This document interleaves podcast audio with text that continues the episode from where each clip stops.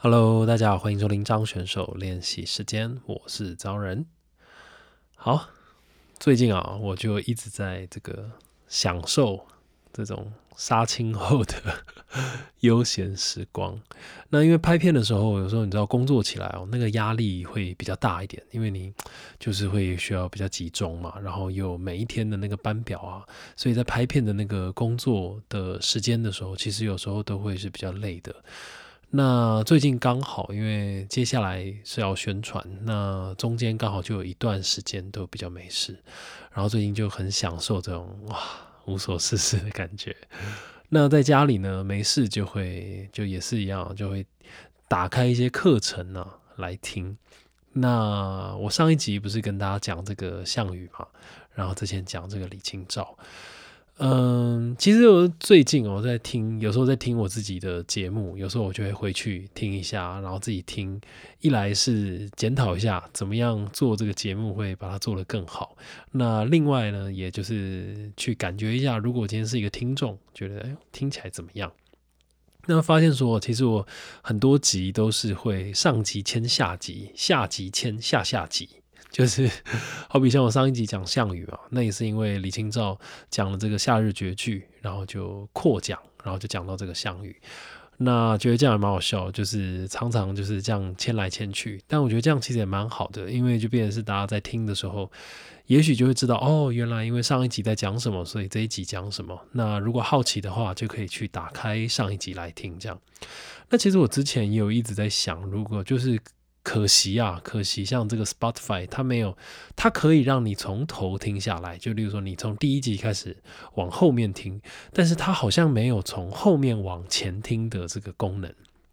那我自己就觉得，哇，这个功能其实蛮必要的，因为像我自己啊，我就觉得我这个现在可能比较会知道要怎么讲了，然后讲话可能也稍微有条理一点点。那比起这个刚开始做这个节目的时候，哇，真的不是不知道我自己在讲什么。那现在讲很多东西也比较主题，这样。那因为我就会想到说，如果中间切进来听这个节目的人，他要从哪开始听呢？因为有时候我就觉得啊，从头开始听好像也不是那么好，到时候被吓走了，有没有？就哎呦，这个人讲的好烂哦，然后就走了这样。所以其实觉得从尾巴开始往回听的这个功能好像还不错。那当然我也没有办法更改。如果现在收听的有人，这个是这个 Spotify 的工作人员，或是有认识的，麻烦帮我建议一下。好了，言归正传，我这个最近啊，因为就没事嘛，然后就听一些课程。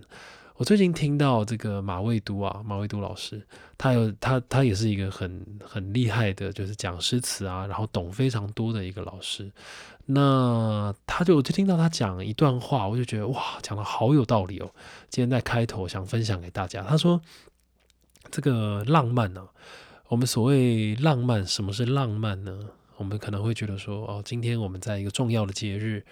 准备了一桌烛光晚餐，或者是准备了一个很特别的礼物，或者准备了一束花送给你喜欢的人，也许这个叫做浪漫。但马维多啊，马马老师他不这样想，他说这个不叫浪漫。他说真正的浪漫是什么？真正的浪漫它是藏在你的日常生活中的。真正的浪漫应该是啊，好比说我今天做菜，我今天想吃萝卜。我就去菜市场买。那你在菜市场的时候呢？比起你去超市啊，人家帮你包好，然后用保鲜膜包好，然后都是一些品相漂亮的挑给你，你不如去这个菜市场买。在菜市场里面，你会看到非常多各种不一样的品相，好比说带着土的萝卜，然后这个芹菜、菠菜等等。那你跟这个卖菜的阿姨你在聊天的时候，你会知道现在当季的是什么菜，然后什么菜的特性是什么。那你得到了这些知识之后，把这个萝卜啊给带回家，然后你吃一吃，然后把这个头切下来。那这个头呢，可能你以往会把它丢掉，那更不用说，如果你是买便当的人，可能你连这个头都没有见过。那把这个萝卜头啊，如果你没有把它丢掉，你反而是准备一小个碟子，放一点点水，然后把萝卜放在里面，萝卜头放在里面。那过了两三天、三五天，你会慢慢发现。它上面就会开始冒出新芽，那久了，你把它放到土里，它可能会长叶子，那久了它就会开花，开出一朵黄色的小花，开出开出一朵白色的小花。那这个小盆栽啊，你把它放在你的餐桌上，那你就突然会有一种感觉，因为这这朵花它并不是你去花店买现成的，这朵花呢是你从菜市场的时候，它就跟你有一个很紧密的关系，因为它是你是你去菜市场买的这个萝卜，然后回来料理之后剩下的这个地头，但是你没有把它丢掉，你把它种起来，那最后呢，它开出了一朵美丽的小花。那这朵小花呢，也能帮你装饰你的客厅、你的餐桌等等。那给你的生活带来一种很不一样的感觉。那这个东西呢，它就会跟你有一个连接，有一个故事，那也会让你有一种很很特别的生活的这种氛围。这种才叫做浪漫。哇！我听完我完全认同诶，就是我不知道，我不知道大家听完觉得怎么样，但我自己听完觉得，嗯。我也觉得，其实好像人生应该就是要这个样子。就是当然，并没有说我们人生应该要怎么样过，怎么样过。但是有时候我自己也会觉得，在平淡无奇的生活里面，那留心在一些细小的事情上面，我觉得它就可以称之为是一种浪漫吧。那这种浪漫，更多是你可以去找出原本被你忽略的事情，它背后的意义。或者是它背后的故事，不管是我们之前讲的这种古地名啊，或者是你在做菜的时候，你对于这些菜的了解，那又或者是对中医有兴趣的人，你可能对于这个菜的属性，它是偏寒的，它是偏热的等等，你都有了解。那甚至为什么番茄要叫番茄，为什么黄瓜要叫黄瓜？黄瓜可能在更早之前叫做胡瓜，那后来改叫黄瓜。那为什么洋香瓜要叫洋香瓜，不叫胡香瓜，不叫番香瓜？你知道它其实都会有一些历史意义在里面。那这种东西，我觉得当我们去了解之后，可能就可以被称之为是一种浪漫吧。那也因为最近听了这个马老师的课，然后就因为刚好没事嘛，然后就东想西想，然后就想起了我之前呢。因为我自己住的地方，我也有一个阳台。那前面讲这个马未都老师，他不是说把东西种起来吗？那刚好我今年冬天的时候，之前不是说我最近买了一大堆，之前买了一大堆高丽菜，然后在炖汤嘛，对不对？那后来啊，实不相瞒，我就把了这个，就真的跟这个马老师讲的一样，我就把这个两个高丽菜的那个菜心啊。我就给它留起来。那以前像这个高丽菜的菜心哦，我通常最早是会把它丢掉嘛，因为就觉得说哦那个很硬啊，煮了因为也是有已经有点纤维质在里面了，你其实吃不下去。那这是一开始。那到了后来觉得舍不得丢，那就在想要怎么办。那更早之前有在做泡菜，我就会把它一起丢到这个泡菜坛里面。那因为它被这个熟化之后啊，整个会软，然后变脆，然后变酸，其实就会变得很好吃。像有在买这个韩国泡菜的人就会知道，里面哦，其实我们平常吃这个高丽菜，会觉得菜叶比较好吃嘛。但其实在这个泡菜里面啊，其实那种菜帮子，我自己觉得才是最好吃的，因为它很脆，然后又多汁这样。那所以菜心放在里面也会有同样的这个效果。那在前阵子啊，因为这个泡菜也做了。然后我就在想，那这个菜心还可以怎么办？于是呢，我就真的到这个阳台啊，哇，我就真的把它给种起来，你知道吗？因为就有听说啊，就是说，如果你想要有这个取之不绝的这个高丽菜，你就是整颗把它种起来就对了，它就会慢慢长，慢慢长。那你就一天吃个两三片、三五片，那都还吃得完这样。啊，不是吃得完了，吃不完。所以我就把它种起来，哎，结果没想到还真的就发芽嘞。那发芽之后，我最让我讶异的哦，反而不是这两个菜心它长出来的叶子，而是哦，它这个长出来的叶子居然不是包着的，因为我们知道高丽菜它是包心的嘛，但是它长出来的叶子，我不知道是不是因为我削到剩下像这种这个四方柱的这种形状，把它种到土里，它的叶子就从那个孔洞里面这样喷发冒出来，然后就很像一棵小树的感觉。结果反而不像是这种包包心的高丽菜，好，这个是让我第一个惊讶的点。那其实它们长得还不错，就越长越大。这两颗高丽菜这样长得像一个叶子很茂盛的小树。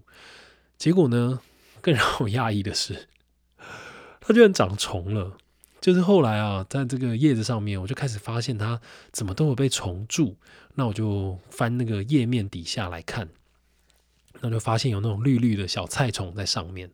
但是就让我很讶异啊，因为我想说，那个不是菜心吗？菜虫不都在叶片上？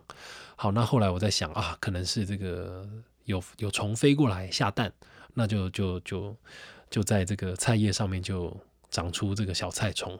那我也没有把它给除掉，我想说好啊，那就吃啊，反正因为这个高丽菜我也不会吃嘛。哇，结果那几只菜虫，他妈毛起来吃哎！我 我本来想说我这个高丽菜能不能长成一颗还是什么？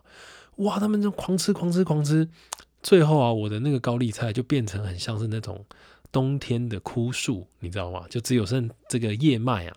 所有的叶子全部都被那几只菜虫给吃掉，然后它们也变得超肥。然后我后来就去 Google 了一下，我就想说那个到底是什么东西的菜虫？然后发现啊，它可能是那个 不知道那个叫做白纹斑蝶吗？还是那个蛾白纹蛾的那种虫？它小时候是绿色的，然后长大就会长茧，然后诶会长茧吗？然后反正后来就变成蛾，然后就飞出去了这样。那我自己觉得，我种过最厉害的是凤梨。那你知道，凤梨我也是把它的头给切下来，然后你把凤梨头切下来之后，你就把它种在土里。哇，那个凤梨就开始整个叶子就真的就这样刺出来哦，很像那种什么龙舌兰那种感觉。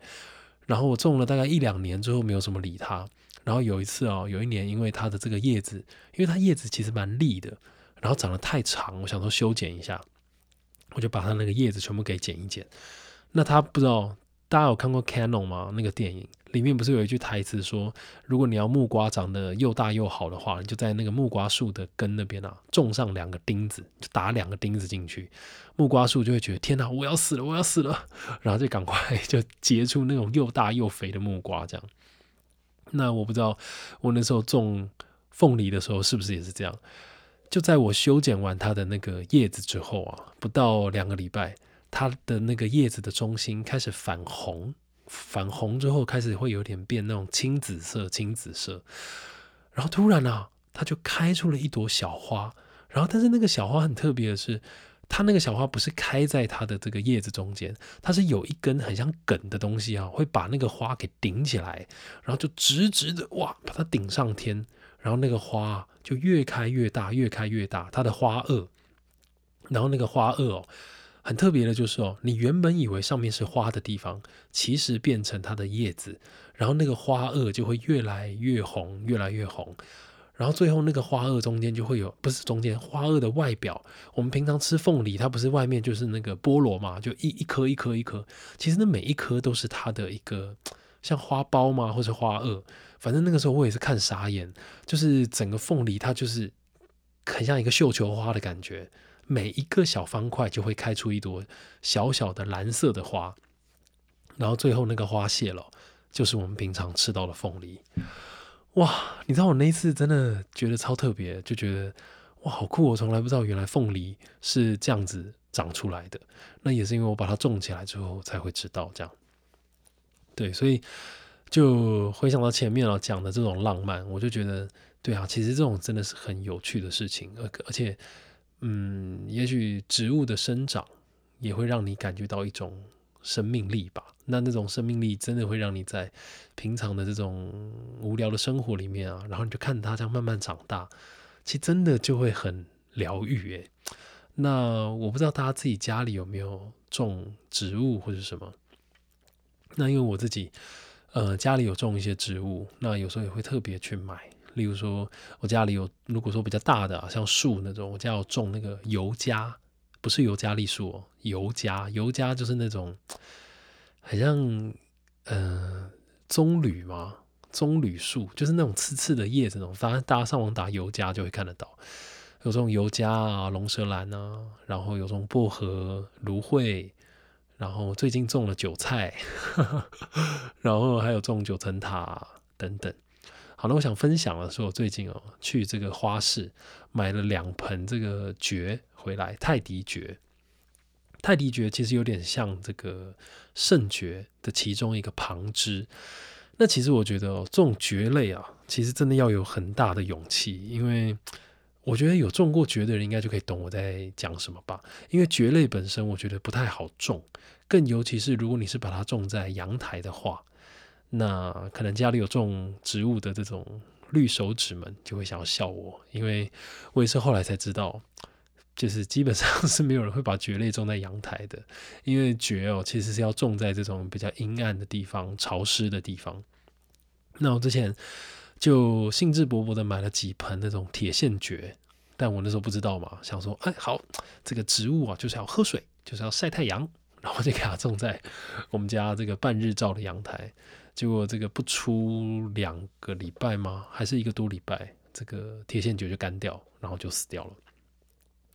所以这一次我买了这两盆泰迪蕨哦，哇，超小心在照顾它，我就觉得根本就是我两个小姐姐，你知道，就是觉得买回来两个姐姐，然后就每天照顾它们，我就因为我就家里有可以挂的地方，然后把这两个蕨类给挂起来，那时不时哦就从上面给它喷水，然后下雨的时候就带它出去淋雨，那平常洗完澡就会把它放在浴室里面，那可能也就是这样照顾。那这两盆最近长得还不错，那把它挂起来，你知道有时候白天啊看看家里，哇，那种心情真的就会非常的好。那其实我不知道，我自己常常也会在想，我就会觉得说，到底为什么家里挂满植物啊，或者是人啊看这些绿色的植物们，心情就会很容易变好？那我常在想，为什么？你不觉得很奇怪吗？就是这难道是人的一种集体潜意识吗？看到这种挂满植物的家里，打扮的漂漂亮亮的，然后就会觉得很舒服。那当然，我现在没有答案。那因为我看到这种 Pinterest 上面，这个国外啊很多这种居家布置的，我就很向往把自己的家里布置成那个样子。所以像以前表演的时候啊，人家不是有时候会送花吗？什么的。那因为送花其实就是很多人会觉得很麻烦嘛。那其实我自己反而是很喜欢收到花的。因为像那个时候，很多好比说一些朋友啊，想把花丢掉，我都说：“哎，给我，给我。”然后我就会回家，然后把这个花啊有一些就是把它倒挂起来，然后做成干燥花。那像现在我家就有一区，就是挂满了那个时候演出收到的花，那就变成干燥花这样。那其实也就蛮舒服的。那不知道大家有种东西吗？那回归到前面讲的这个浪漫。不知道大家有没有试试看？好比说，也许大家之后可以试试看，你买的这些菜们，那你切下来的根或是切下来的地头不要丢，试着把它种起来，也许真的就可以找到一些日常生活中的小浪漫，然后也许也可以绿化一下家里，那整个感觉应该也会变得还不错。好了，那以上呢就是这一集想要跟大家分享的内容，那也希望呢。大家能够有自己浪漫的居家空间，或者是浪漫的人生哲学。好啦，那这是张选手练习时间，那我们就下期见啦。